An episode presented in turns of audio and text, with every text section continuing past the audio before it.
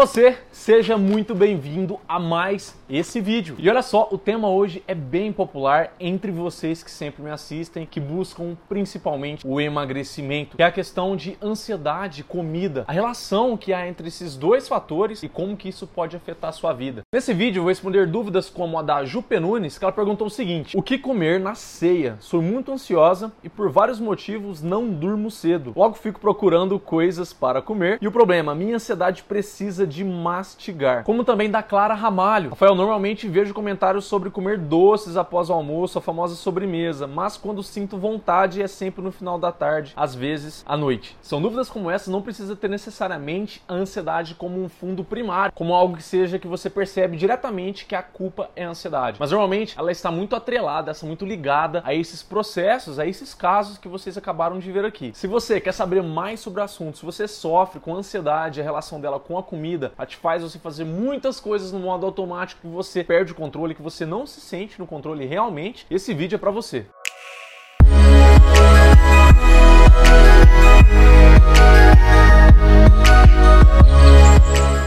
Antes de mais nada, se você é novo aqui no canal, não se esqueça de se inscrever. Aproveita e clica no sininho também aqui embaixo, para que sempre que surja um vídeo novo, o YouTube ele possa te notificar. Se você tá me ouvindo aí pelo podcast, não esqueça também de deixar seu review. É sempre muito bem-vindo. Me mostra se eu tô te ajudando e cada vez mais reforça o que eu posso trazer aqui de melhor para você. E é lógico, se esse tema com certeza é do seu interesse, se vai te ajudar, não perca tempo, já deixa aqui abaixo, deixa o seu gostei. Bom, antes da gente começar especificamente, se o seu problema é com ansiedade de se você sofre com isso, eu já fiz dois vídeos especificamente sobre esse assunto. Eu vou deixar aqui o link para eles, vai surgir para vocês. Você pode clicar aí para ser direcionado direto para eles, porque nesse vídeo eu vou abordar de uma forma mais geral como a ansiedade ela pode afetar a sua alimentação no seu dia e o que você pode fazer para superar isso. Bom, eu não sei especificamente se você notou, mas nessas dúvidas que eu acabei de ler aqui com vocês, deixadas pelos meus seguidores, deixou bem claro a relação como ansiedade faz a pessoa tomar atitudes para que ela coma coisas que necessariamente estão na contramão do objetivo dela, seja o emagrecimento, por exemplo. É sempre muito frequente a gente perceber pessoas elas passam dias delas numa correria, num estresse, em uma monotonia às vezes que de certa forma o seu dia você conta as horas para que ele passe. Com isso, é muito mais fácil você chegar ao final desse dia, por exemplo, querendo algo que te dê prazer, querendo algo que faça valer a pena aquele dia, já que ele foi tão chato. Então esse sintoma, digamos assim, de você sempre querer buscar um alimento específico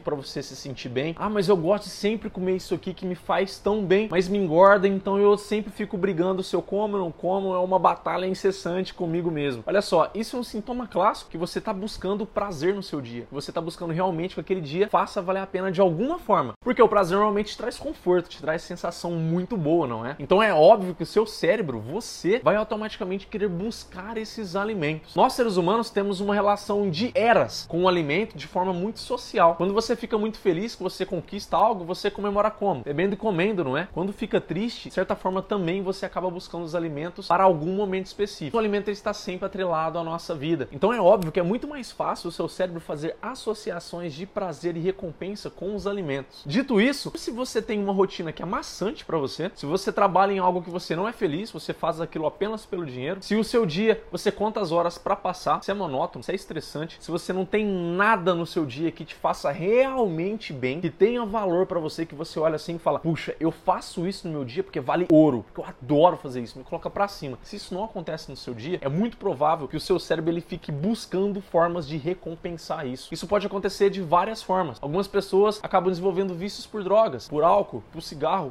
por qualquer outra coisa. E o alimento é um dos alvos também. Como eu já disse, um dos mais comuns e mais fáceis, justamente por ele estar tá tão ligado à nossa rotina. E quando você passa um dia desse tipo, que realmente não faz nenhum sentido para você, é chato e você conta as horas para acabar ele, ao final desse dia é muito mais cômodo você chegar na sua casa, colocar os pés para cima no sofá, ligar a televisão e buscar algo que você realmente goste. Ou quem sabe até comportamentos como o da Ju, que ela colocou que no finalzinho do dia ela sente essa extrema necessidade em comer algumas coisas mais específicas. Se você está assistindo, Ju, pode ser que por você levar toda uma carga do seu dia, seja desses fatores que eu comentei aqui, se o seu dia faz sentido com esses fatores, você leva essa carga e ao final desse dia você precisa de alguma forma descontar, fazer uma fuga, preencher o seu dia com algo que faça prazer a você. Tá, Rafael, mas eu entendi toda essa relação entre como o meu dia é e o que eu escolho fazer no meu dia, ele pode influenciar na sequência dele e consequentemente no que eu como. Mas e aí, o que eu posso fazer? Obviamente que uma questão que você precisa parar agora e pensar é se você está usando o seu tempo para ser gasto durante o seu dia ou se você tem usado ele para investir em coisas que vão ser como a catapulta para você em direção aos seus objetivos. Poxa, se você gosta de, por exemplo, sei lá, ir ao parque, passear com seu cachorro, ler um livro, sair com os amigos para ir ao cinema, qualquer coisa desse tipo, fazer algum exercício físico, algum esporte que você goste, você já gostou na sua vida lá atrás, ou que sabe você tem curiosidade de começar algo que você desconfie que vai ser bem legal. Qualquer uma dessas situações, se você simplesmente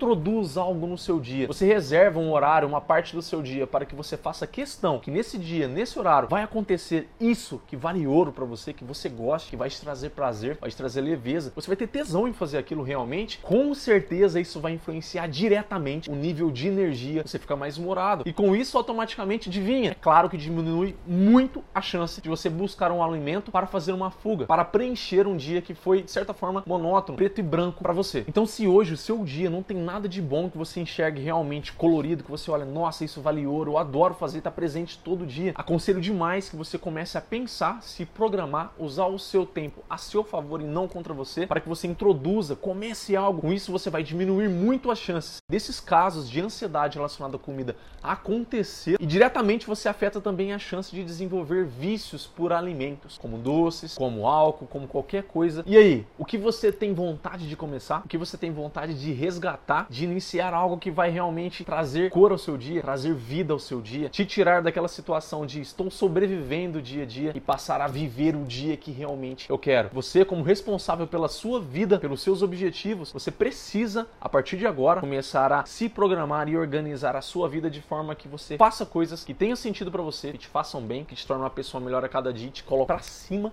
em direção aos seus objetivos. E aí, esse vídeo foi bom para você, te ajudou, te abriu a mente em relação a como você pode começar a enfrentar a ansiedade em relação à comida? Se sim, eu peço para você compartilhe esse vídeo, leve ele adiante. Com certeza você pode ter amigos, conhecidos que passam por essa situação bem semelhante. Compartilhe com eles, leve essa ajuda, né? A nossa corrente do bem nunca para. E é isso, muito obrigado pelo seu tempo, pela sua atenção e eu vejo você no próximo vídeo. Até lá!